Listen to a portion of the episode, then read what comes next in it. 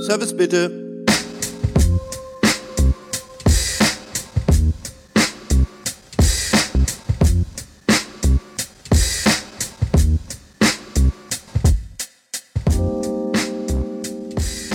It's all about the wine, liebe Leute. Heute geht es um Riesling, Champagner, Sabrage, was das mit einer Sackkarre zu tun hat. Es geht um deutsche Weinqualitäten und Winzer. Es geht um mh, overrated Winzer und Weine und den Weinhype in Deutschland. Aber auch um das Thema, was zu tun, wenn ein Gast besser informiert ist als die Servicekraft, was durchaus passieren kann, wenn so ein Hard-User da sitzt. Ähm, von daher freut euch auf eine Episode mit Nils Lackner. Nils ist ja Champagner-Guy, Berater, Entertainer, aber auch Mitinhaber von Konzept Riesling, einem etwas äh, außergewöhnlichen Marktstand in Düsseldorf. Jetzt würde man einen Marktstand nicht unbedingt mit einer sehr großen Weinkompetenz verbinden. Dort gibt's aber Zeugs, was nicht überall zu bekommen ist. Also viel Spaß bei dieser Episode. Wir haben sie auf einem Marktstand aufgenommen, also fühlt euch so ein bisschen äh, ins Marktleben hineingezogen. Enjoy.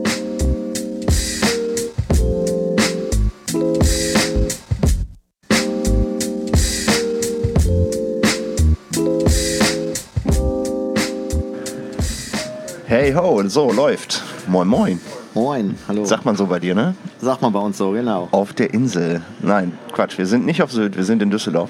Und zwar am Schönkartplatz. Und ähm, sitzen hier bei Konzept Riesling. Und zwar mit dem Nils zusammen. Ja, trotzdem und moin. Trotzdem moin, genau.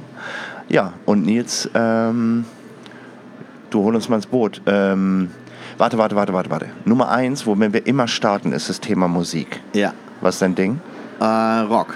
Rock. Tatsächlich auch sehr, sehr harte Geschichten. Äh, New York Hardcore, Sick of It All, Battery, Madball. Okay. Sick of Doll kenne ich auch noch. Madball habe ich. Agnostic Front ist ein bisschen bekannter, so die Richtung. Viel okay. Punkrock auch, California oder schwedische auch. Okay. Hatten wir bisher noch nicht. Ja. Siehst du? Wir hatten von Klassik über Haus alles Mögliche. Äh, ja, Rap? House eher selten. Hip-Hop finde ich geil, alten Hip-Hop. Ja, Aber die geil. wirklich alten Sachen, so Dre und so aus Ja, mega. Das ist ja genau mein Ding. Großartig. ähm, was ist the past? Erzähl mal, ähm, wo du herkommst, was du machst. Also ich bin Norddeutscher ursprünglich, habe aber sehr lange im Ausland gelebt, bin vor sechs Jahren erst nach Deutschland gekommen. Und Wo hast du dann gelebt? In Kanada habe ich zuletzt gelebt. Ich war ähm, für die Fairmont-Kette, für die Hotelkette Fairmont als Chef-Sommelier unterwegs, zuletzt im Chateau Lake Louise Okay. im äh, Rocky Mountains National Park. Bin vor sechs Jahren nach Deutschland gekommen, habe dann auf der Insel direkt Fuß gefasst, also Insel Sylt, wo ich immer noch wohne und lebe und war Sommelier der Sansibar. Okay. Und habe so vor fünf Jahren gesagt, äh, ich möchte jetzt raus aus der klassischen Gastronomie und möchte mich selbstständig machen. Und selbstständig machen heißt, du bist jetzt hier bei Concept? Ja, das äh, war der zweite Schritt. Der erste Schritt war tatsächlich, dass ich meine erste Firma, die es auch immer noch gibt, Sommelier Wine Communications, gegründet habe. Ähm, wir machen Wein- und Champagnerkonzepte für die Eventbranche. Okay. Das hat angefangen, Lieschen Müller hat sich einfach eine Chianti-Probe gegönnt. Und daraus ist dann ein bisschen größer geworden. Jetzt sind äh, große Autohersteller, die gehören zu meinen Kunden. Fürstentum Monaco ist mein Kunde, ganz witzig. Mega. Und wir setzen europaweit Wein- und Champagner-Events um. Okay, cool. Und das ist ein Standteil und aus diesem Business ist quasi das hier entstanden, wo Genau, wir hab- heute sitzen. Ja, nee, ich habe dann parallel einfach meinen jetzigen Geschäftspartner kennengelernt, den Philipp Kutsch. Ja. Und der hat festgestellt, dass er und ich über Wein, insbesondere über Riesling, sehr ähnlich denken. Und uns hat damals einfach tierisch genervt, dass du, egal wo du hingehst, auch in die coolen Restaurants, du kriegst einfach über Riesling, aber nie die Jahrgänge, die relevant sind. Also immer viel zu jung oder Ja, auch keine spannenden Sachen. Und da haben wir gesagt, das wollen wir ändern. Und so, das war die Grundidee von Konzept Riesling. Und wir haben dann gesagt, gut, dann machen wir was zusammen. Ähm, er hat, kam aus einer ganz anderen Branche. Er hat dann gesagt, er braucht noch ein Jahr. Ich habe in der Zeit meine, wie gesagt, erste Firma mit aufgebaut und dann haben wir vor jetzt circa zwei Jahren gestartet und haben Concept Riesling ins Leben gerufen. Was wir damals noch nicht wussten, was wir gar nicht wissen konnten, ist, dass der Karlsplatz zu uns kommt. Und wir hatten hier einfach unsere Meetings, haben hier mal Kaffee getrunken. Ja. Und die haben mitbekommen, Jungs, ihr macht irgendwas mit Wein. Wir hätten gerne hier das Thema Wein auf dem Karlsplatz ein bisschen präsenter und ein bisschen bespielt. Kennt ihr jemanden, der das machen könnte? Und dann haben wir gesagt, wir hören uns mal um. Und dieses Umhören hat dann dazu geführt, dass wir gesagt haben, wir machen es selber. Mega. Also für die Hörer, die nicht aus Düsseldorf sind, so die Town Insights. Der ähm, Karlsplatz ist ein ja, Wochenmarkt der ähm, unter der Woche auch samstags jeden Tag geöffnet hat. Das sind feste Stände, wo man halt Metzger, Gemüse, Tralala, alles Mögliche bekommt, was man so aus dem Viktualienmarkt oder von anderen Märkten in Deutschland kennt. Und das ähm, ist vor ein paar Jahren refurbished worden. Man hat also so eine Art Gemeinschaftsmarketing-Dach ähm, darüber gestellt. Äh, lustigerweise auch den ganzen Markt überdacht. Das heißt, man läuft hier nicht ähm, unterm freien Himmel rum, sondern es sind überall so Regenschutz und so Dächer darüber gemacht worden. Und ähm, das Konzept ist mittlerweile so, dass es halt nicht nur ein Wochenmarkt ist, sondern du kannst halt auch, es gibt Restaurants, kannst was essen, ähm, alles so ein bisschen hands-on und locker. Also es ist nicht so mit steif sitzen, sondern irgendwie so eher to go und auf die Hand. Und da ist halt ein Teil eben der Weinteil ähm, hier bei Konzept. So. Genau. Und äh, kommt auch auf jeden Fall mal hier hin, wenn ihr in Düsseldorf seid, ist ein Must-See, quasi mal über den Kartplatz zu wandern. Großartige Lebensmittel kannst du kriegen und hier gibt es auch äh, leckeren Wein. Würde ich sagen. unser Bestes. Ja, auf jeden Fall. Habe ich hier auch ein Glas? Ja. Kann ich mal hier. Äh, das ich habe was Schönes von der Mosel für dich ins mega, Glas gegeben. Mega geiles Podcasting. Ich mache das nur noch so. also. Ah, wenn es so ein Wein gibt, wir müssen anstoßen. Muss man hören. Yeah. So, ich hoffe, ihr habt Durst. Ich probiere mal. Ja, Patrick, natürlich passend zum Namen ein Riesling, wobei es nicht nur, wie du weißt, Riesling bei uns gibt, aber wir sind doch Riesling-Freunde und begeisterte Riesling-Fans. Ich habe dir was von der Mosel mitgebracht, sehr traditionell.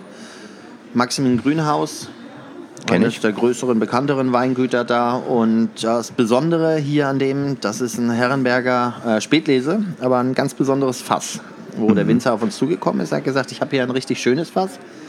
Habt ihr nicht Lust? Und den trinken wir jetzt, weil wir hatten Lust drauf. Heißt, ähm, ihr kriegt auch Sachen exklusiv. Also ich meine, dieses Exklusivabfüllung, das machen ja manche Restaurants oder viele Leute. Genau, irgendwie. also ähm, wir sind kein großer Fan mit Eigenlabels. Ich habe zu viele Betriebe kennengelernt, die sagen, ja, das haben wir exklusiv, die vorne ihren Namen draufkleben und ähm, in der Flasche ist dann nicht das, was rein gehört eigentlich. Also das ich kenne ich auch. Also es ist halt so, dass der genau. Winzer sagt so, okay Baby, ich mache da ein Etikett drauf, ja. aber es ist normal Standardware, nur äh, du kriegst das exklusiv in Anführungszeichen. Richtig, also da haben wir nicht. gar keine Lust drauf. Wenn manchmal, ne, so wie dieser jetzt, ein sehr, sehr schöner Wein ähm, zu uns kommt und wir haben wirklich Bock auf den Wein und wir sagen, die Menge ist so überschaubar, dass wir das auch noch umgesetzt kriegen, dann nehmen wir schon mal komplett alles. Okay würden aber nie sagen, wir möchten vorne drauf genannt werden auf dem Etikett. Es gibt da eine einzige Ausnahme, komme ich gleich drauf zurück, aber normalerweise wollen wir, dass der Winzer sein normales Logo vorne drauf hat, weil wir stehen ja auf das Produkt des Winzers und auch, damit ja auch irgendwie auf den Winzer und auf das Weingut. Das ist aber im Gegensatz zum Trend, die meisten haben ja so ein riesen Ego, dass sie sagen, ja. ich möchte bitte beim Winzer vorne auf das Etikett und ja, ich bin hier ja. exklusiv fast irgendwas. Wir machen ja vieles so ein bisschen konträr zu Trends. Äh, das ist vielleicht auch ein Teil deshalb, warum sich Gäste bei uns so wohlfühlen, weil wir nicht jeden Trend mitmachen. Wenn wir mal komplett was kaufen und haben es damit als einziger weltweit, dann kommt hinten mal unser Logo mit drauf. Aufs hintere okay. Etikett, aber auch klein und dezent. Vorne soll bitte der Winzer sich präsentieren. Ja, dafür ist ja letztendlich das Konzept da, ne? Genau, also, genau. Die Leute sollen halt die Winzer erleben und dann Richtig. auch jahrgangstief. Also ähm, was ganz spannend ist, also das ist jetzt hier keine Werbeveranstaltung für Konzert Riesling. Ne? Auch wenn ich andauernd hier bin, wer meine Instagram-Story verfolgt, wird sehen, dass ich doch relativ oft hier ähm, wieder, ja. äh, hin und wieder aufschlage. ähm, die Besonderheit ist aber, du kriegst halt nicht nur ähm, gute Winzer und gute Weine, also viel Riesling und dann halt Mosel, Rheinhessen, also, also alle Gebiete, die wir in Deutschland wirklich so haben. Ähm, die Besonderheit ist auch, es gibt auch ähm, so eine Art Schatzkämmerchen, äh, wo man reingehen kann. Das ist so ein gekühltes äh, Ding, ähm, wo halt auch besondere Jahrgänge zu bekommen sind. Also man kann halt nicht nur so die aktuellen 17 18, 16 irgendwas, sondern kann halt auch sagen, 11, ich nehme 10, ich habe 8 und 9 und da Genau, das war ja auch die Grundidee, wie eben schon mega gesagt. Zeugs also, getrunken. Uns hat es halt genervt, dass egal wo du hingekommen bist, du hast immer nur die aktuellen Jahrgänge bekommen und wer sich mit Riesling ein bisschen beschäftigt, weiß, dass der aktuelle Jahrgang nicht ideal ist. Das ist keine Rebsorte, die im ersten Jahr getrunken werden möchte. Was ist denn so ein Tipp für dich? Also ich meine, so wir haben ja die Zuhörer, die im, in der Gastronomie arbeiten oder auch vielleicht Endkonsumenten sind, die ähm, natürlich dieses Thema Wein ist halt eine riesenscheiß fucking Welt, die ist ja unglaublich mhm. groß. Ja, und jeder hat eine andere Meinung. Und jeder hat eine andere ja. Meinung und ähm, ich glaube, am besten ist es halt, sich seine eigene zu machen. Aber was ist denn deine Meinung so zum Thema ähm, Wein und Sortiment? Also wenn du jetzt zum Beispiel ähm, hast einen, einen, einen Gastronomen oder einen ein, jemand, der im Service arbeitet und ähm, der geht so ein bisschen in diesem Riesenthema unter. Mhm. So. Was ist zum Thema Riesling so ein, hast du so ein paar Tipps irgendwie? Also ich uns? persönlich, und da stehe ich nicht alleine mit meiner Meinung, ich bin ein riesengroßer Fan vom 210er Jahrgang. 2010 wurde damals zerrissen. Den Ja. mochte keiner. Da haben sie gesagt, viel zu viel Säure, den kannst du in die Tonne treten, den Jahrgang. Heute denkt man anders. A, trinken wir heute ganz anders, während wir vor mehreren Jahren noch auf Opulenz und auf Fruchtwerte und so gesetzt haben und alle gesagt haben, oh, das ist toll, der ist schön opulent, schön kräftig, trinkt man heute im Riesling-Bereich doch eher karg. Und, und die Säure tut dem gut und der Zehner hat sich halt aufgrund dieser hohen Säure sehr, sehr gut entwickelt und ist schön frisch geblieben, sehr jung geblieben. Und also ich mag 10 extrem gerne, wenn wir über die großen Rieslinge reden. Ähm, darf auch gerne noch älter werden. Ich finde zum Beispiel auch 2004 ist ein Jahrgang, der mir momentan sehr, sehr viel Spaß macht. Aber ich kann verstehen, dass da nicht jeder Bock hat, jeder Gastronom Bock drauf hat, sich damit auseinanderzusetzen. Dafür gibt es uns ja. Also das ist ja, du kannst ja als Gastronom hierher kommen und kannst ja auch einfach mit uns ein paar Gläschen trinken. Und wir sind ja, du bist ja häufiger hier, wir sind ja die Letzten, die mit Informationen geizen und sagen, nee, da- das wollen wir jetzt nicht teilen, unser Wissen oder so. Das ist ja, Nee, gar nicht. Das ist ja auch immer nur subjektiv und das ist ja eine Sache, die uns Spaß macht. Und diesen Spaß teilen wir aber auch sehr, sehr gerne. Wir haben aber auch Partner in der, in der Gastronomie, wo wir ganz bewusst ähm, zwei, drei Seiten deren Weinkarte bespielen, wo oben drauf steht, diese Seiten sind powered by Concept Riesling Okay. und wo die Gastronomen uns genug vertrauen, um zu sagen, stellt ihr doch mal was zusammen. Hat den Vorteil, dass er nicht großartig investieren muss, oder? Das, ja, das kommt Also ich an. mein- also er kann uns natürlich schon einen Preisrahmen geben und er hat den Vorteil, dass er ähm, mal Weine bekommt, die er vielleicht so nicht bekommen Ja, würde. das meine ich ja. Also ich meine, du, du kommst ja in den Genuss von diesem Sortiment, was ihr habt, nur entweder durch einen guten Lieferanten in dem Fall Ja. oder dass du halt sagst, ich gehe zum Winzer, kaufe die Jahrgänge, leg mir die in den Keller und binde Genau. die Kohle quasi Genau. in den Keller. So. Dieses ähm, lagertote Kapital hast du dann nicht. Du könntest bei uns direkt diese Jahrgänge beziehen. Das, den Schritt haben wir praktisch für dich übernommen. Gibt ja schon so ein paar, die das so ähnlich machen. Also so Alpina oder so, ne? Die haben ja auch so extrem reife und alte Sachen Ja. irgendwie so da rumliegen. Genau. Wo man auch Ähm, sagen kann, kaufe ich halt nur einzelne Flaschen, wie auch immer. Wir sind sicher nicht die Einzigen und den Anspruch haben wir auch gar nicht. Wir machen das, was wir machen, sehr, sehr gerne und wir haben ein sehr schönes, sehr ehrliches Sortiment. Nochmal zu dem, äh, äh, also ist ja nicht alles High-End. Nee, gar nicht. sondern geht ja auch bei Basic, ne? Gutsweine oder Ja. so, geht ja, schon, geht ja schon ordentlich was in Deutschland. Wir waren eben bei dem Thema Jahrgänge und wann kann man Riesling trinken? Hast du da irgendwie, würdest du sagen, Gutsweine so nach einem Jahr oder zwei nach Abfüllung? Oder? Also es kommt immer darauf an, wer ihn macht. Ne? Es gibt Weingüter, die ganz bewusst für eine längere Reife oder arbeiten und auf eine längere Reife hinzielen. Es gibt Weingüter, die natürlich auch einen schnelleren ähm, Absatz im Auge haben. Es gibt einen Trend in Deutschland, dass nicht nur die großen Gewächse und Einzellagen länger liegen gelassen werden, sondern das Ganze auch zumindest schon mal im Ortsweinbereich passiert. Und Gutswein ist dann nochmal eine andere Geschichte, aber das im Ortsweinbereich, das sind Top-Weine. Die kommen, die Reben, die Trauben kommen aus den Top-Lagen. Das sind teilweise die Vorernten der großen Gewächse, steht dann halt einfach nicht drauf. Aber die kommen ja so, deshalb nicht aus schlechteren Lagen, aus schlechteren Klimazonen. Und da gibt es ganz bewusst im Moment den Trend von einigen Weingütern, Birklin Wolf, Breuer im Rheingau ist da mit an vorderster Front. Auch bei Rebholz und bei Wehrheim findet so ein Umdenken statt, dass man sagt, man muss das fördern. Man muss diese Ortsweine nicht als die kleinen, billigen Brüder der großen Gewächse ansehen, sondern man muss sie als hochqualitative Weine ansehen. Und dann aber auch mit der entsprechenden Lagerzeit und dem entsprechenden, ja, der entsprechenden Geduld versehen und genießen. Ich glaube, wir müssen vielleicht für den einen oder anderen ähm, das Thema Orts- und Lagenwein mal erklären, weil Ja. ich glaube, wir sind halt Nerds. Okay, Qualitätspyramide ganz einfach. Genau, das wollte ich sagen. An einer großen Region in Frankreich, nämlich dem Burgund. Die haben das vorgemacht. Und die sagen, auf unterster Qualität haben wir die Gutsweine. Und die Gutsweine sind im Prinzip aus Trauben gemacht, die einfach aus dem Weingut kommen. Das heißt, wenn du Winzer bist, kannst du Trauben aus jeglichem Weinberg, den du halt besitzt, in deinem Ort, im Nachbarort, wo auch immer dein Weingut äh, Weinberge besitzt, kannst du die Trauben verwenden. Aber müssen das äh, eigene Trauben sein oder können das auch Zukauftrauben sein? Also wollen. Gutsweinlevel ist normal eigene Trauben. Du kannst natürlich auch zugekaufte Weine machen, aber normalerweise sagst du, Gutswein kommt vom Gut, eigene Okay. Trauben. Die Weinberge kannst du auch pachten. Die müssen nicht dir gehören, aber Ja, ja, die müssen von dir bewirtschaftet werden. als nächstes haben wir einen Ortswein. Und da sagt man dann, wenn man zum Beispiel ein Weingut in Wachenheim hat, dann ist der Ortswein der Wachenheimer Riesling oder Weißburgunder. Daran erkennt der Fachmann, okay, der kommt aus Wachenheim, das ist in Deutschland schon in der Pfalz ein recht bekannter Ort für gute Rieslinge. Warum? Weil der gesamte Ort ja ein gewisses Mikroklima besitzt. Okay. Das heißt, in Wachenheim regnet es weniger oder regnet es mehr oder wie auch immer. Ganz Wachenheim ist umgeben von Kalksteinböden. Jeder Ort hat da ja seine eigenen Charakteristikas. Das heißt, alle Trauben im Ortsweinbereich müssen aus diesem Ort kommen. Also kann er nicht irgendwie aus Forst noch was darunter jubeln? Genau, Geht nicht, weil das genau. wäre dann der Forst, der. Richtig. Okay. Und dann sind wir in der Spitze der Pyramide und dann sind wir in den Lagenweinen. Und Lage ist nichts anderes als ein Weinberg. Und da gibt es Weinberge, die sind höher bewertet und die sind weniger höher bewertet. Das sind einfach Erfahrungswerte. Wie gut ist das Mikroklima über die letzten 50 Jahre gewesen? Wie gut ist der Boden? Wie gut eignet er sich zum Weinanbau? Und dann gibt es Weinberge, die sind hoch bewertet und gibt ähm, Weinberge, die sind sehr, sehr hoch bewertet. Und das sind dann die großen Lagen.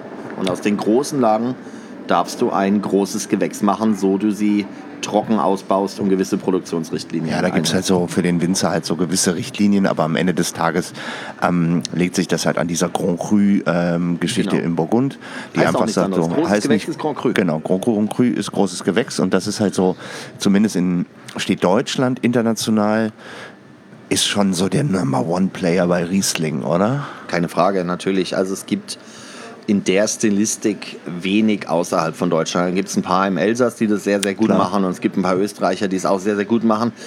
Und dann war es in dieser Stilistik. Es gibt Riesling in Kanada und in den USA und in Australien auf sehr hohem Niveau. Aber eben in einer ganz anderen Stilistik. Ja, Da hab sind ich schon mal probiert irgendwie. Das ist völlig anders, ne? Ja, und ein ja. bisschen mehr Pfirsich-Aprikose und eben nicht diese brachiale Gradlinigkeit und Mineralität und Kargheit, die heute so gut äh, in Deutschland umgesetzt wird und die auch sehr gefragt ist international. Ja, kann ich mir vorstellen. Man hat ja immer wieder das Thema, dass der ein oder andere Winzer irgendwie so ähm, Versteigerungsdinge macht und sowas. Ne? Gibt es ja diese Versteigerungen da. Ja. Ähm, da sind ja Preise mittlerweile und dann sitzen da Fuzis aus der ganzen Welt, die da irgendwie so ganze Lots kaufen und du denkst dir am Ende des Tages so, Alter, ist das jetzt ernst gemeint, was die da für einen Ortswein irgendwie 170 Euro oder was habe ich Ja. da gesehen? Das ist ja crazy shit. Ja, geht sehr steil nach oben in einigen Fällen. Krass. Ähm, und abseits von Riesling, ich meine, Riesling ist so das große Thema hier heute, aber Champagner ist ein Thema, Sekt ist ein Thema. Auf jeden Fall. Wir sind da was? große, große Champagner-Fans, große ähm, Schaumwein-Fans, also auch Sekt. Wir haben auch einen Francia Corte mit im Programm. Würde ich einen guten Cava mal entdecken, ähm, der mir Spaß macht und dann würde ich den auch reinnehmen. Also unser Konzept, sagen wir immer, Konzept Riesling heißt Riesling und alles, worauf wir sonst noch Bock haben. Ja, ist ja einfach beschrieben. Ne? Also ich meine, und vor allen Dingen, es gibt hier ähm, auch so Challenges, wenn man mal an so einem Eskal Eskalationstag oder Abend hier ist, ähm, wo die wildesten Gegenstände genommen werden, um ähm, den Kork vom äh, Champagner, äh, von der Champagnerflasche runterzukriegen.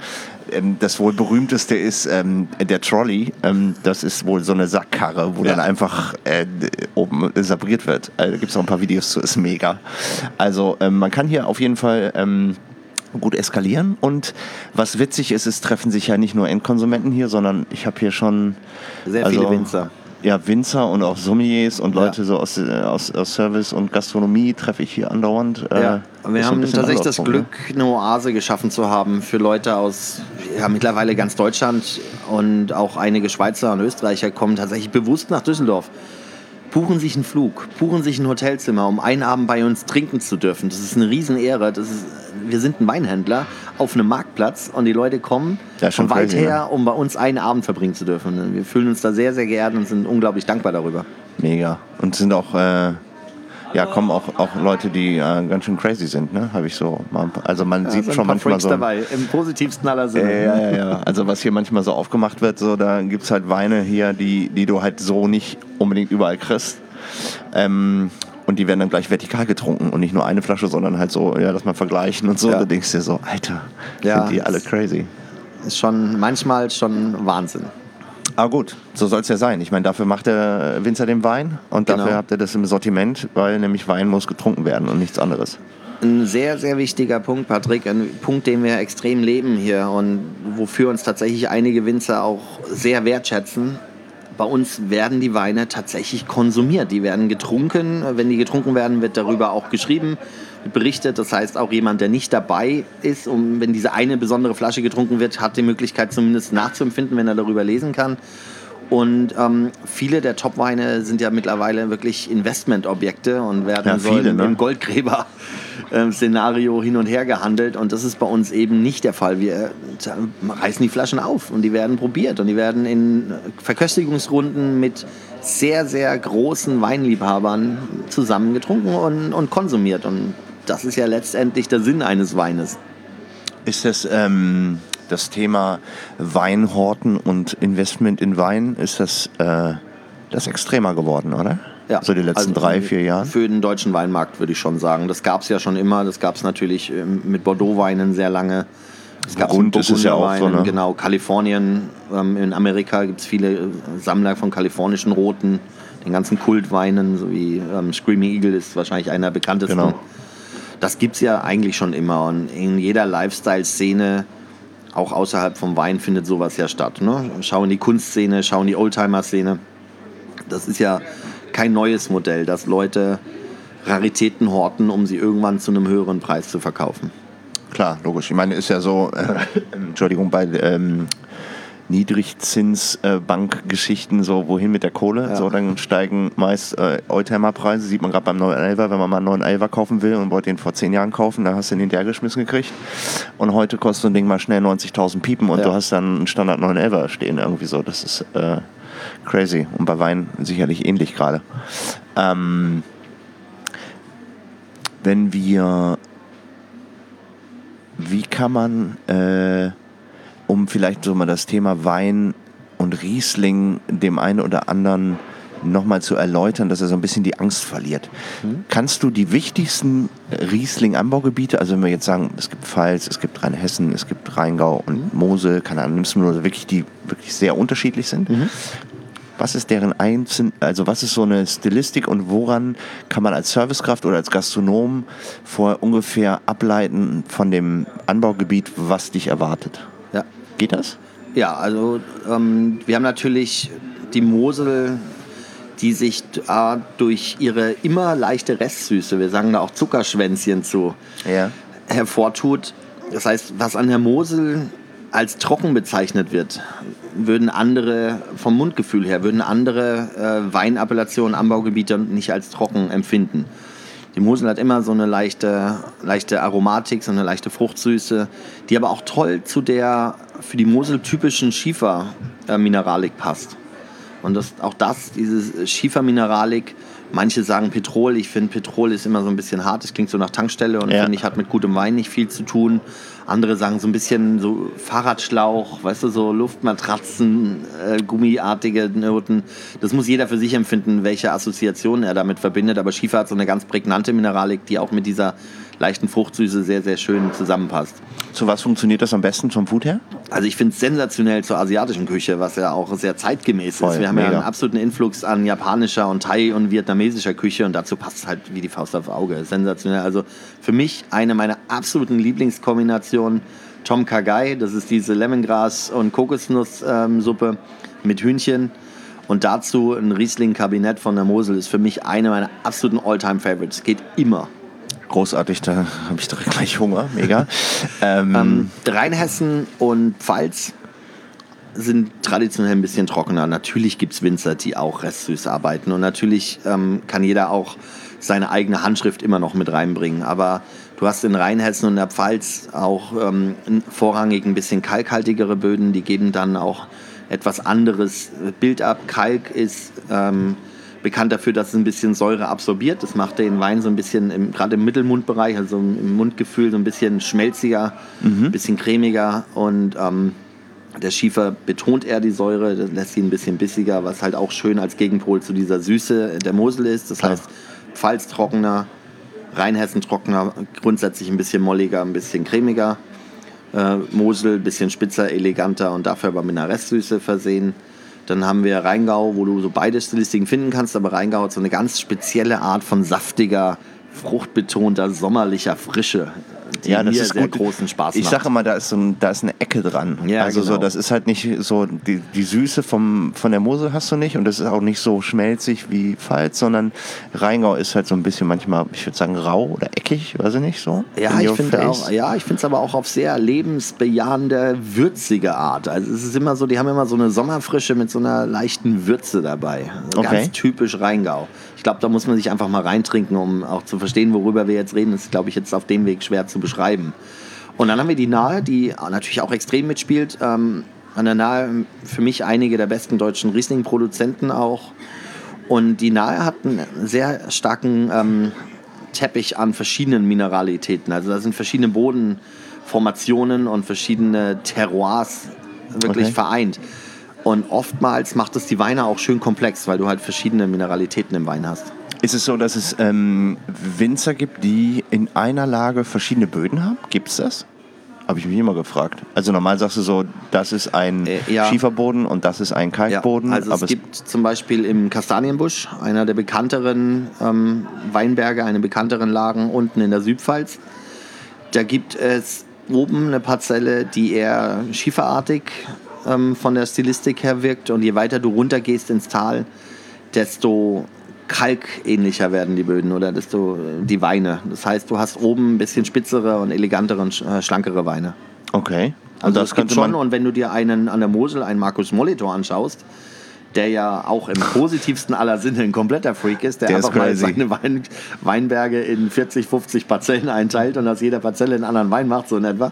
Also es ist natürlich, das ist unglaublich viel Arbeit und das ist der Drang zur Perfektion. Aber natürlich gibt es die ähm, Unterschiede in den Weinbergen. Warum sollte ein Weinberg nicht verschiedene Steinformationen haben? Dazu haben wir in der Mosel bei Markus Molitor ja auch die Steillagen. Jedes Mal, wenn es regnet, wird von oben im Prinzip Staub und Erde und Erdmaterial von oben nach unten gespült. Ne? Und Klar. auch dadurch verändert sich natürlich der Boden innerhalb eines Weinberges. Und ähm, würde man sagen, bei einem Winzer, der das, also wenn man jetzt diesen Kastanienbusch nimmt, ist es in der Stilistik erkennbar, dass der, dass der zwei Dinge kombiniert, wenn das ein Winzer hat? Also hat ein Winzer beide Lagen? Da? Naja, er also, würde, also Wer, Werheim macht das. Er würde dann natürlich ähm, gucken, dass er verschiedene Weine draus macht und die nicht unbedingt in einem Wein kombiniert. Also Okay. im Falle Weingut Dr. Werheim heißt es, es gibt, den, ähm, gibt halt verschiedene Weine. ja, okay. Aber die aus einem Kastanienbusch sind. Kastanienbusch Also und gibt ein- Kastanienbusch Köppel gibt es, genau. Ah, okay. Das heißt, der unterscheidet das auch, dass der. Äh, Ja. ich merke, das sind zwei Mal Kastanien. Okay, mega. Und ähm, was haben wir noch?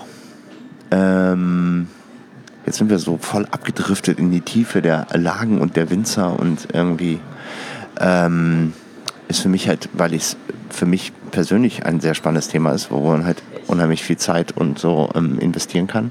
Und ich kann euch sagen, Leute, trinken hilft. Also probieren und einfach Wein saufen, hat der liebe Toni schon gesagt. Ähm, du wirst erst dann das ganze Thema mehr und mehr verstehen, wenn du einfach unterschiedliche Weine mal probierst. Das heißt, wenn ihr mal irgendwo seid, ob bei Gastronomie oder hier oder wo auch immer, dann habt einfach den Mut, mal was zu bestellen, was nicht Weißburgunder und Grauburgunder heißt zum Beispiel. Auf jeden Fall, ganz, Weil ganz wichtig. das auch mal für sich privat zu Hause kleine Weingüter anrufen und sagen, mach mir mal eine Sechserkiste, gemischt, klar. Schick mir die mal rüber. Das kostet ein kleines Geld. Jeder, der gerne Wein trinkt, kriegt eine Sechserkiste über den Sommer weg. Ne? Also brauchen wir uns nichts vormachen. das geht manchmal auch am Und Abend.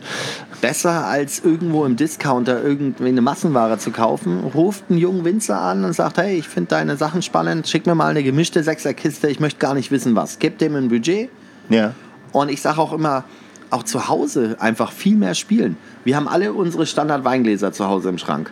Klar. Das nächste Mal, wenn du einen Wein trinkst, stell doch einfach mal zwei Gläser pro Person. Stell dir zwei Gläser hin, stell deiner Frau zwei Gläser hin und dann probier doch mal deinen Lieblingswein nicht aus deinem Lieblingsglas, sondern einfach mal aus einem anderen Glas. Das macht einen mega Unterschied. Ja, natürlich. Und Voll. ob es dir schmeckt oder nicht, wirst du dann schon merken. Aber auch an Weinen, die dir nicht schmecken oder an Sachen, wo du sagst, nee, finde ich jetzt aus dem Lieblingsglas trotzdem geiler. Du lernst für dich und es öffnet deinen Horizont und du wirst ein effektiverer Weintrinker. Du wirst einfach ein besserer Weintrinker, weil du viel mehr lernst, was dir Spaß macht und dir schmeckt. Ja, und vor allen Dingen ist es halt so, ähm, je, je mehr du das äh, lebst oder probierst, wie auch immer, Ja.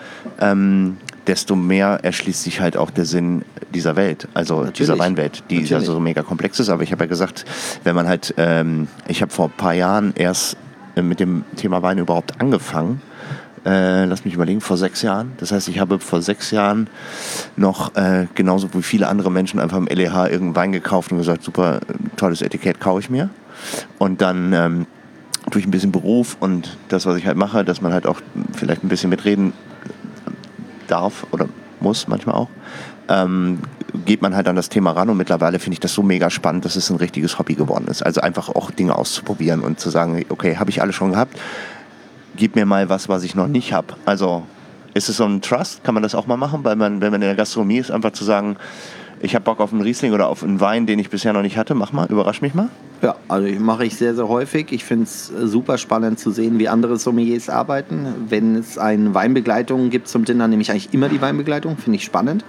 Und ich weiß oft natürlich, da wird nicht jeder Wein mein Lieblingswein werden. Aber darum geht es gar nicht. Es geht einfach um Spaß haben. Und ich finde, Wein ist genau wie der Rest der kulinarischen Welt, ist ein, ein Genussmittel, was dir mehr Genuss verschafft, je mehr Wissen du darüber hast.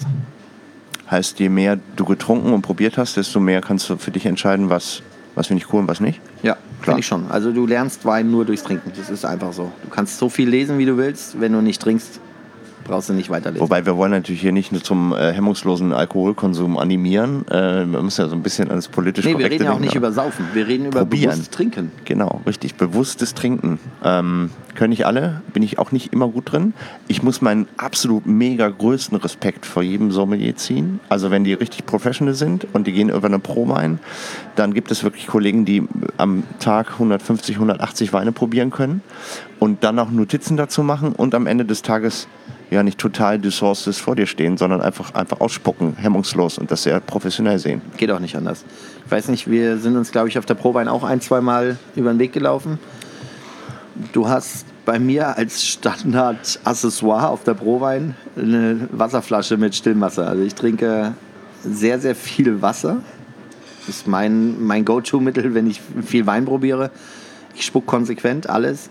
Nach Feierabend darfst dann. Aber dann hast Na du gut, meistens das ist Bock ja, auf ein Bier. Ja, wollte ich gerade sagen. Also wenn man so ein, also Prowein ist halt so diese, diese ähm, international mittlerweile größte Weinmesse. die größte Messe Ist die der Welt größte Wein, ja. Weinmesse der Welt. Die findet hier in Düsseldorf statt. Ähm, und da gibt es halt Hallen und Hallen und Tausende von Winzern. Ihr könnt euch nicht vorstellen, was da los ist. Kann man nur als Fachbesucher hin, was natürlich für viele Konsumenten ein bisschen schade ist. Es gibt eine Side-Veranstaltung, die nennt sich äh, Prowein Go City. Da sind auch ein paar Winzer, die ähm, ja dann ihr so, äh, Repertoire quasi dem Endkonsumenten zur Verfügung stellen. Kann man auch probieren. Das ist eine coole Veranstaltung. Aber was halt die Pros angeht, ähm, du hast halt Hallen, wo Deutschland ist. Du hast Hallen, wo nur Italien ist. Und da gibt es ja tausende von Weingütern. Also ich weiß gar nicht, wie man das schaffen soll, ganz ehrlich. In drei oder alles, vier Tagen alles gar geht nicht. Du hast keine Chance. Also es sind, glaube ich, ähm, 6.500 Aussteller. Rechne das mal runter pro Tag. Wenn, ja, wenn du überlegst, dass die Aussteller davon sind, wenn 6.500 Aussteller sind, davon sagen wir mal, sind 6.000 wirklich Weingüter slash Winzer. Ja. Und da bringt jeder äh, fünf Weine mit. Dann bist du bei 30.000 Weinen. Wie willst du das in drei, das kannst du nicht machen in drei Tagen. Und, und dann kommt noch Herr Molitor, der dann irgendwie nur 50 Weine irgendwie hat. Das ist der Endgegner. Der Endgegner dann, genau. Gibt es eigentlich mittlerweile so ein Prädikat, dass man sagt, ich bin ähm, geprüfter ähm, Molitor-Fachmann? Muss es eigentlich geben, oder? Also ich meine, bei der Anzahl von Produkten, die der mittlerweile macht, das ist ja crazy. Musst du mal Markus fragen. Ich muss mal fragen, ob er irgendwie äh, bestimmt so Prädikat. Ich meine, der hat ja manchmal, der hat dieses Tasting, ne? Ähm, das ist seine Jahresverköstigung. Ja. Das ist ja schon fast auch eine Weinmesse bei dem, oder? Ja, also ich habe gesehen, wie viele groß, Leute genau. da hingehen Ja, und, und wie viel groß. die da probieren müssen, um da so einigermaßen durch Sortiment, durch das Aktuelle zu gehen. Ja. Wieso ist der so riesig geworden? Vieles richtig gemacht, ne? Aber der hat ja schon ganz schön gestrackelt am Anfang, oder? Ich meine, der hat das Weingut seiner Eltern übernommen Der und dann irgendwie so angefangen. ganz klein angefangen und das war auch nicht alles rosig, glaube ich, so am Anfang. Nee, aber Respekt hat vieles richtig gemacht. Ist ein guter, guter Winzer. Hat durch Qualität überzeugt. Hat aber natürlich auch Networking und kaufmännisch sehr viele richtige Entscheidungen getroffen. Und hat mittlerweile eine Größe, wie viel? 100? Ich weiß es irgendwas? gar nicht, aber die, die dreistellige Hektarzahl hat er. Also man kann sich vorstellen, ähm, in einem Qualitäts, also wir reden ja hier wirklich von Qualitätswein und nicht von maschinell hergestelltem Wein. Also heißt maschinell heißt natürlich wächst der Wein an äh, ähm, Reben, ähm, die aber dann am Ende des Tages nicht mehr von Hand angepackt werden, sondern da fährt einer mit einem großen Traktor durch, der entrappt das Ganze und ähm, äh, ja, erntet quasi vollautomatisch. Das sind halt so typische ähm, Dinge, die in der in der Massen- und im Lebensmitteleinzelhandel so in dieser Ware passiert. Ja. Das hat er nicht. Geht bei mir auch gar nicht. Ja, der Steillage, da kannst du mit dem Vollernter ja nicht durchfahren. Das heißt, das ist wirklich alles Handarbeit, was der da macht. Ja, klar. Und trotzdem gutes Preis-Leistungs-Verhältnis, weil du kriegst das Zeug ja auch für einen guten Kurs eigentlich. Zumindest ja. so ein Einstiegsqualität. Genau, die Einstiegsweine sind auch alle sehr hochwertig gemacht und die kriegst du für sehr faire Preise. Und es hört ja am Weinberg nicht auf. Der Markus ist ja auch ein absoluter Fanatiker, wenn es um Perfektion im Keller geht. Muss ja schon ganz schön großen Keller haben, oder? Weil ich meine, ja. der macht ja ein paar Millionen Flaschen mittlerweile, oder? Also so all together. Der hat einen ordentlichen Keller. Puh, krass. Müssen ihr euch vorstellen. Also so ein Keller, ich war letzte, vorletzte Woche noch in so einem Keller.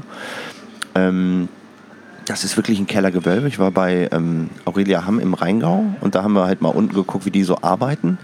Und das ist schon, also das ist schon relativ einfach. Also, ne? Also sind eh Stahltanks da und dann ist es ein Naturprodukt, das heißt, vieles wird halt irgendwie einfach geerntet und aus dem, was geerntet worden ist, wird es dann gepresst und kommt dann halt in so einen Stahltank rein und wird dann mit der Temperatur und den Pilzen oder Hefen, die da vor Ort sind, irgendwie spontan vergoren und dann, äh, dann blubbert das so vor sich hin und irgendwann ist da Wein draus geworden irgendwie. Ist schon irgendwie strange. Und die hat schon, also ich wollte einfach mal auf das Volumen kommen, die, die hat in diesem Keller schon immens viele von diesen Bottichen stehen. Und das ist gemessen an Herrn Monitor ein mikroskopisch kleines Weingut, oder? Von den Flaschen. Ja, Hamm ist kein großes Weingut. Ja, ist klein. Und die haben schon da viel Zeug schon bedeutend mehr Hektar. Krass, krass. Aber es gibt auch Weingüter, die irgendwie am Tag eine Million Liter abfüllen können, oder? So Amerika, Südamerika und so, da gibt es ja auch so. Wenn man da noch von Weingütern oder? reden möchte, das ja, aber das ist natürlich ja hat ja nichts mehr mit dem romantischen Gedanken des Weinbaus zu tun. Das ist ja komplett ähm, ja, maschinell hergestellter. Was ist der Unterschied Corporate zwischen so einem, so einem Corporate Wein, den du im LEH kriegst, technisch jetzt gesehen, wenn wir die Romantik mal richtig auseinandernehmen wollen? Ja. Was ist der Unterschied zwischen dem, was wir hier trinken? Also wenn du ja, wenn du es komplett mal, du nimmst mal alles, was Handwerk ist, raus und machst mal so asozial wie möglich auf gut Deutsch. Dann hast du erstmal ähm, Felder, die natürlich äh, mit Chemikalien behandelt werden bis zum geht nicht mehr. Und dann möchtest du einfach nur, du züchtest nur auf Masse, Masse, Masse. Das heißt, du, jeder Tropfen zählt. Du schneidest die Rebe nicht zurecht, sondern du lässt sie so wachsen, ja, wie sie wächst. Damit ist jetzt Blödsinn, du machst alles nur auf Menge, genau, so viel wie möglich. Und ähm, dann natürlich Vollernter, hast du gerade gesagt. Beim Vollernter muss man sich vorstellen, ist wie ein Traktor, der über die Rebzeilen fährt und der haut mit so einem Schlegel gegen die Rebstöcke und dann fallen halt die Trauben in ein Auffangsieb oder Auffangnetz. Da äh, fallen natürlich nicht nur die Trauben mit, da fallen auch Insekten mal mit, da fällt auch mal eine Maus mit und so weiter. Das wird dann auch alles mitgepresst. Da findet keine Selektion statt. Lecker, mit Fleischeinlage, großartig. Und, ja, und dann hast du Tanks. Es gibt tatsächlich Stahltanks mit 70.000 Liter und mehr Volumen. Da geht keiner mehr unten hin und nimmt eine Fassprobe. Ne? Also das, da gibt es diesen Weindieb, den man so schön kennt, dieses ähm, Reagenzglas-ähnliche Glasrohr, wo man oben im Fass reinsteckt und ein bisschen Wein rausnimmt und probiert. Da, das hast du nicht mehr. Da hast du ein Computerscreen, der gibt dir die Werte vor. Wenn du ein bisschen äh, Säure brauchst, dann gibst du Säurepulver dazu. Wenn du ein bisschen Gerbstoffe brauchst, gibst du Gerbstoffpulver dazu. Dann kannst du eine, eine umgedrehte Osmose machen. Du kannst auch das Ganze mit einer Schleuderkegel-Anlage, heißt die, glaube ich, kannst du das komplett auseinandernehmen und kannst wieder neu zusammensetzen. Also es hat nichts mehr mit klassischem Weinbau zu tun. Das ist eigentlich dann ein, also du produzierst quasi nur so den Grundalkohol, den Grundwein und die Stilistik, die für dein Haus steht, die machst du quasi mit der Retorte oder was? Jugendforschbausatz, Pulver, wo du dir deinen dein Wein selber zusammenbaust. Ist es so? Ja, also du hast gerade das Thema Säure angesprochen. Du kannst halt Säure auch in Form von Pulver, in Klar. Form von Weinsäure kann man als Pulver dazugeben und dann... Du kannst sehr, sehr viel noch dazugeben. Und ähm, in den USA sind Sachen erlaubt, die in Deutschland nicht oder in Europa nicht erlaubt sind. Chips zum Beispiel, oder? Chips sind in Europa auch erlaubt. Ja? Ja, ist erlaubt. Ähm, ist auch gar nicht so schlimm, Chips. Ich finde, es gibt wirklich also diese, diese Maschinen, die den Wein komplett zerlegen und dann mit ähm, chemischen Stoffen zusetzen und wieder neu zusammenbauen, finde ich viel schlimmer. Das Schlimmste ist allerdings, dass wir ein Freihandelsabkommen haben zwischen USA und Europa. Das heißt, diese Weine, die kommen dann nach Europa und die müssen gar nicht deklariert werden, dass sie so gemacht worden sind. Das heißt, Ja, ja, als Endverbraucher siehst du das gar nicht. Aber man muss halt auch einfach mal seinen Kopf einschalten und muss denken, wenn ich irgendwo stehe, und ich möchte jetzt keine Namen nennen, wo es diese Weine gibt, aber wenn ich für 2,49 Euro einen Wein kaufe, dann geht erst die Steuer davon ab. Ne? Dann sind wir bei, sagen wir mal, 2 Euro. Sagen wir mal glatt 2 Euro. Dann habe ich die Ausstattung, Flasche, Etikett, Verschluss, sei es Plastikkorken, Kronkorken, wa- was auch immer du hast, aber irgendwie muss die Flasche dazu sein. Dann rechne doch da mal einfach 70 Cent runter, dann bist du bei 1,30. Dann hast du keinen Transport, der muss ja auch irgendwie an die Verkaufsstätten kommen. Dann hat noch keiner dran verdient. Noch niemand. Rechne das alles mal runter und dann überleg dir, wie viel Geld du von den 2,49 Euro für Wein ausgegeben hast. Mhm, letztendlich Wenn ist mir, das dann, wenn mir dann in die Augen gucken kann und kann sagen, das ist guter Stoff, weil ich trinke den gern. Hey, der hat vieles nicht verstanden. Weißt du? Es gibt auch, gibt auch Scheiblettenkäse, den manche Leute gerne mögen. Großartiges Produkt, Ja. äh, äh, genau. Aber das ist Ja. halt, äh, genau, das, äh, ähm, das muss man sich halt bewusst machen, wenn man einfach einkauft. Äh, wenn man einen Wein, einen Wein für 5 Euro kauft, dann, ähm, dann trinkt man schon ein Premium-Produkt in Deutschland. Also es gibt das Deutsche Weininstitut, das ist so, eine, so ein Dachverband, der quasi alles so zählt und äh, die Statistik macht und so. Da muss auch jeder deutsche Winzer Kohle abdrücken dafür. Ja. Und ähm, die haben halt so Standard- und Durchschnittswerte und dadurch, dass halt der Lebensmitteleinzelhandel oder viele Discounter einfach auch brutal günstig sehr viel Wein verkaufen, ähm, ist der Preis in Deutschland für den Liter Wein oder die Flasche Wein irgendwie im Durchschnitt bei 2,98 oder irgendwie sowas. Ja, also unter 3 Euro. unter 3 Euro. Ähm, Wir sind ja auch immer noch das Land derjenigen, die sich einen 500-Euro-Grill kaufen, um 50-Cent-Würstchen zu äh, grillen. Ja, gut, das ist Und, klar. Ähm, wir sind auch immer noch das Land, die mit einem 120.000 Euro Wagen zum Discounter fahren, um 3 Cent zu sparen. Und Genau. das haben wir halt leider, machen wir da noch nicht so vieles richtig, wie das unsere Nachbarländer mal tun, die einfach erstmal darauf achten, dass Qualität in ihren eigenen Körper kommt und die einfach sagen, die Verständnis haben, dass Kulinarik, und das ist ja nicht nur der Wein, das sind ja auch Lebensmittel oder andere Fleisch, Getränke, Fisch, Eier, was auch immer. dass Klar. man einfach sagt, ich gönne mir jetzt einfach die gute Qualität und unterstützt dann vielleicht auch noch jemand wie die Aurelia haben, einfach einen kleinen, handwerklich sauber arbeitenden Betrieb. Richtig, genau. Und ähm, kein Großkonzern, dem das erstmal Schnutzpiepe ist, Ja, und ähm, dann was lieber du ein da Glas trinkst. weniger trinken, Genau. aber dafür mehr, äh, mehr Qualität. Also eine bessere Qualität ist doch wichtig. Ähm, das Thema Chips ähm, müssen wir vielleicht erklären. Chips sind ähm, so Holzstücke. Ja, Holz, Holzchips im Prinzip. Holzchips, in- die in verschiedenen Geschmacksrichtungen und Toastings, also in so Röstungsgrad gibt's die, die kann man quasi bestellen und dann kommen die in den Wein rein. Genau. Und dann schmeckt er so, als wenn der handgemacht im äh, großen Barrikfass äh, gereift wäre, obwohl er einfach nur ja, Ja, Holzspäne du hast natürlich äh, zwei Unterschiede zwischen einem tatsächlichen Anbau im Holz oder Ausbau im Holzfass und den Holzchips. Wenn du die Holzchips im Stahltank hast, dann ist das Umfeld, nämlich der Stahltank, ja trotzdem reduktiv, sprich kommt kein Sauerstoff ran. Genau. Im Holzfass hast du ja neben den Holzaromen, die du im Wein nachher hast, hast du ja auch den oxidativen Also Luftaustausch. also luftaustauschenden Ausbau. Und das ist natürlich ein Riesenunterschied. Nichtsdestotrotz ähm, ist an Holzchips erstmal nichts verkehrt. Äh, In der EU haben wir die erlaubt. Die müssen eine gewisse Größe haben. Aber ähm, als Zielelement jetzt nicht komplett verkehrt. In den USA, glaube ich, darfst du auch Holzpulver dazugeben. Das ist in Deutschland nicht erlaubt. Ah, Oder in der. EU.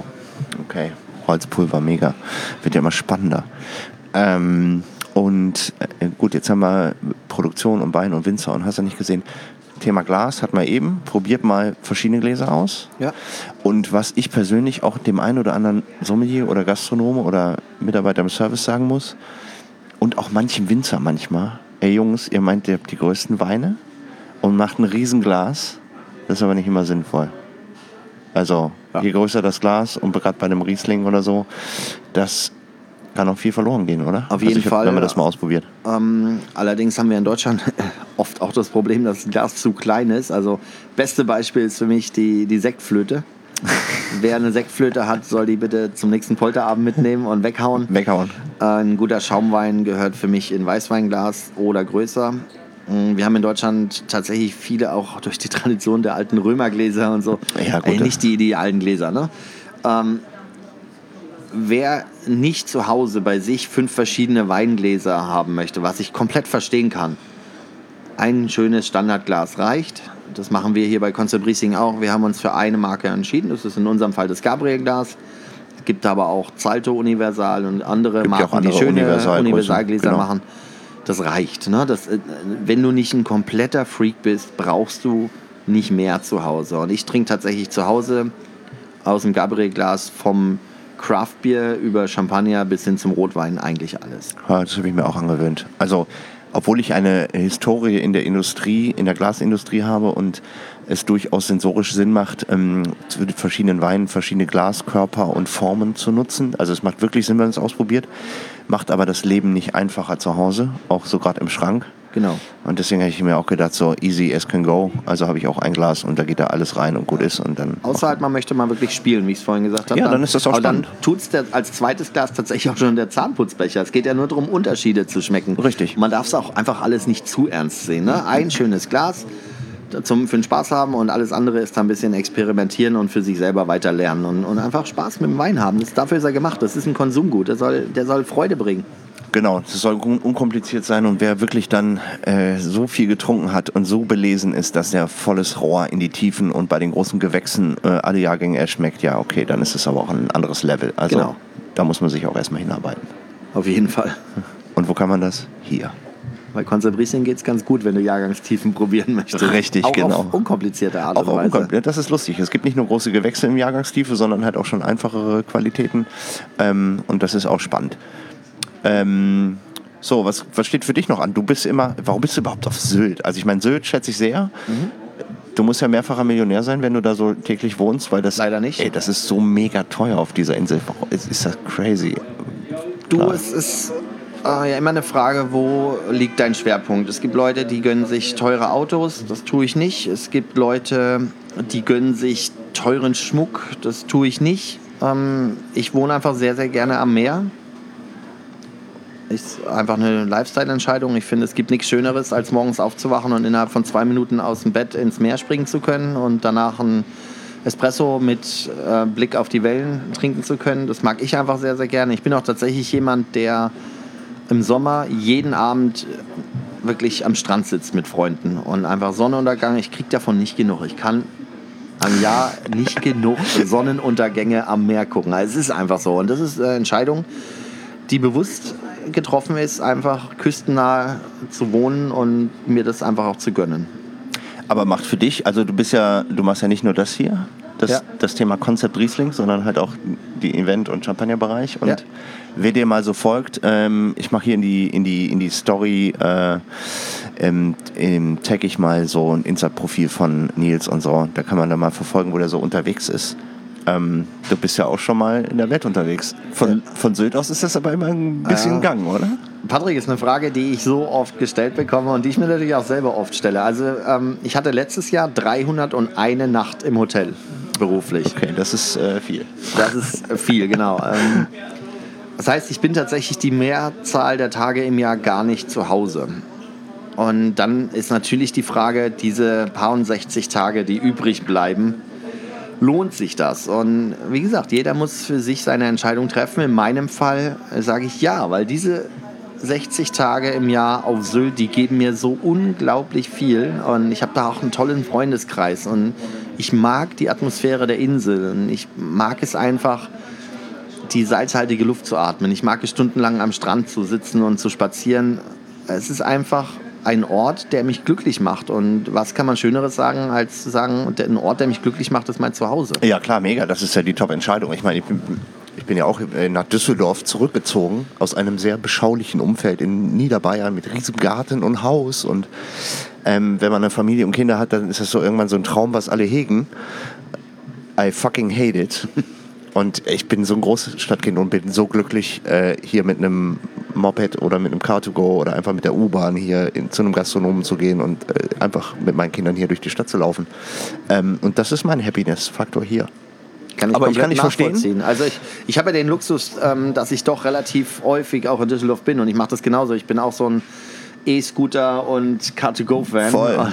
und liebe das. Und ich kriege ja meine Dosis an Großstadtleben jedes Mal, wenn ich hier bin. Trotzdem im Herzen, zu Hause, ist für mich Sylt. Kann ich auch nachvollziehen. Wir waren jetzt äh, letzt, vor, nee, letzten Monat äh, auch, auch geschäftlich ähm, auf der Insel und ähm, haben das dann kombiniert, indem wir die Kids mitgenommen haben, weil Ferien waren, also irgendwie Ostern und äh, waren irgendwie so ein paar Tage auf der Insel und haben halt Termine gemacht und dann auch anderthalb, zwei Stunden Strandspaziergang, dann Kaffee, Kuchen irgendwo mit so in den Dünen sitzen. Mega. Ja. Ich muss zwar vorher immer noch im Keller die Gelddruckmaschine anschmeißen, aber es ist trotzdem. Wie, du hast noch keine mobile? Nee, habe ich noch nicht. Das ist ein bisschen, arbeite ich dran. Nee, jetzt arbeite ich dran. Ähm, aber es ist auf jeden Fall eine Reise wert. Also äh, Wein ausprobieren ist auf jeden Fall eine Lebenserfahrung, die was wert ist, mal auf Sylt gewesen zu sein. Schadet auch nicht so für den allgemeinen Horizont, glaube ich. Und ähm, diesen Podcast hier wärmstens an alle Freunde zu empfehlen, ist übrigens auch so ein Call to Action, den ich allen wirklich ans Herz lege. Ähm, Nils, wir haben, glaube ich, ziemlich viel durch.